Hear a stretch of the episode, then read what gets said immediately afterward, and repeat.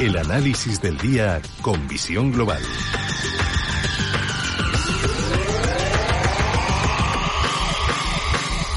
Y saludamos a José Antonio Madrigal, director general de Ureques. José Antonio, muy buenas tardes.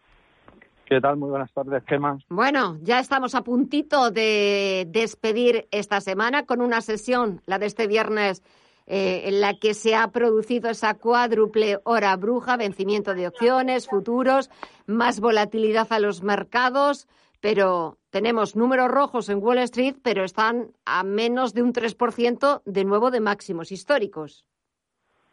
Exactamente. Yo creo recordar que hacía muchísimos, muchísimos viernes que no veíamos números rojos en las bolsas. De hecho, recuerdo antes de verano que decíamos, madre mía, solo hay que hacer eh, la inversión en bolsa en corto plazo sería comprar el jueves y vender el viernes, porque teníamos todos los viernes en verde.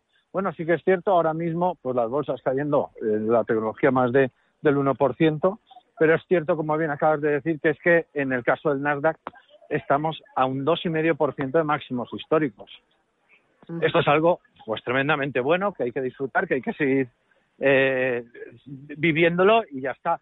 Que nadie se asuste por el hecho de que los mercados un día como hoy bajen o una semana como esta bajen. Eh, en diferentes ocasiones lo hemos dicho.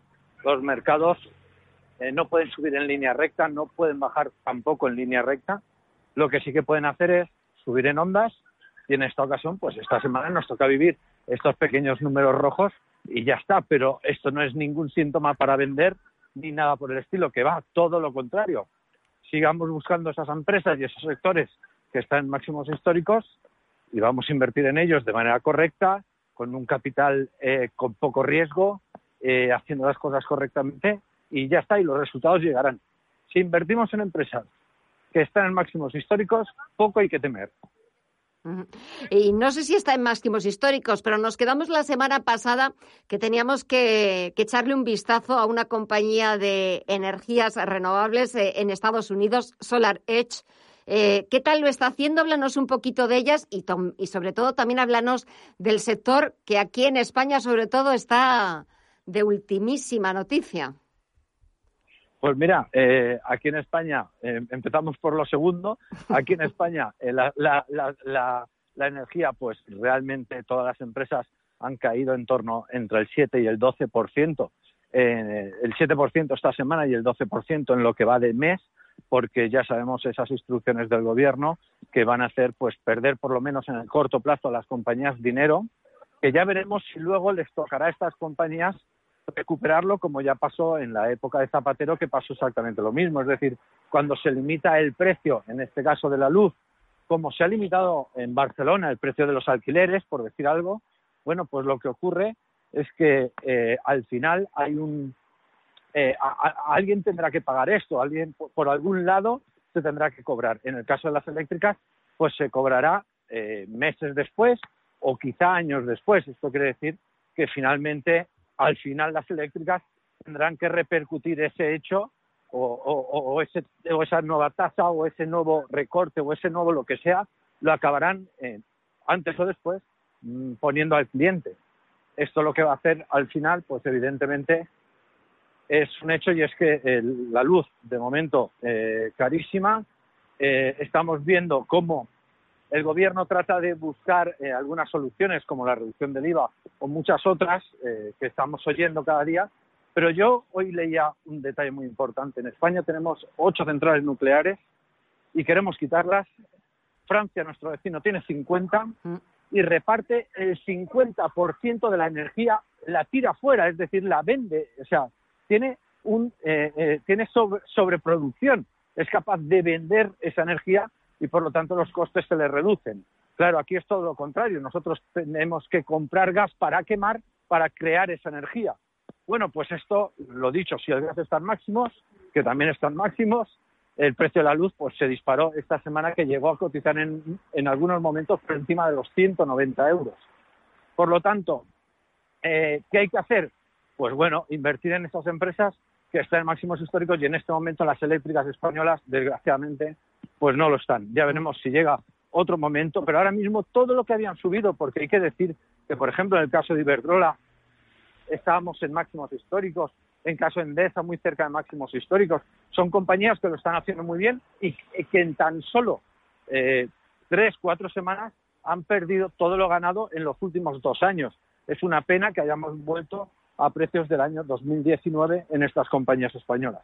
Por, lo por el contrario, el caso de SolarEdge, que hablábamos ahora, ahora de la bolsa americana. Bueno, esta compañía principalmente a lo que se dedica es lo siguiente, es decir, las placas solares necesitan convertir esa energía de corriente continua a corriente alterna, ¿vale? Esto es lo que hace eh, el aparato que eh, hace esa combinación, ¿no? De, de, transformar la energía de una manera a la que la consumimos. Bueno, pues esta compañía, para que veamos el caso, ahora mismo está en máximos históricos y es que ahora mismo está subiendo casi un 4% en el día de hoy.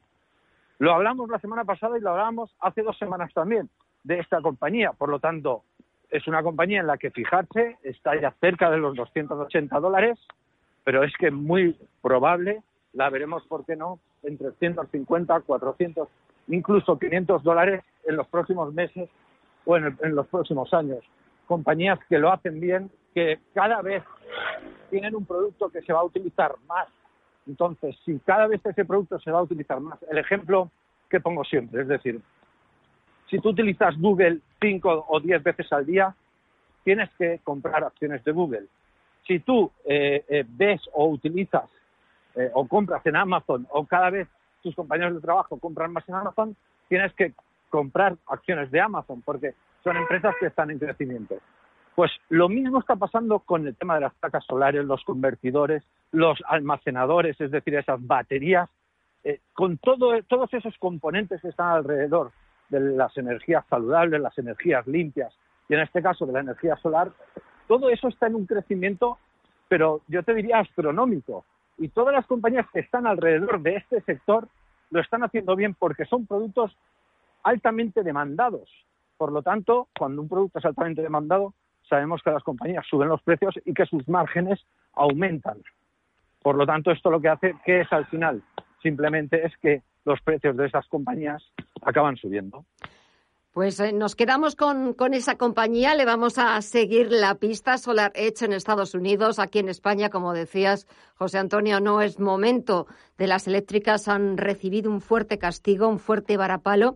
Veremos eh, si poquito a poco se van aclarando las cosas, sobre todo ese plan para abaratar eh, la factura energética propuesto por el Gobierno. Veremos un poco en qué queda todo eso y cómo van digiriendo las eléctricas esas, esas medidas en principio en su contra.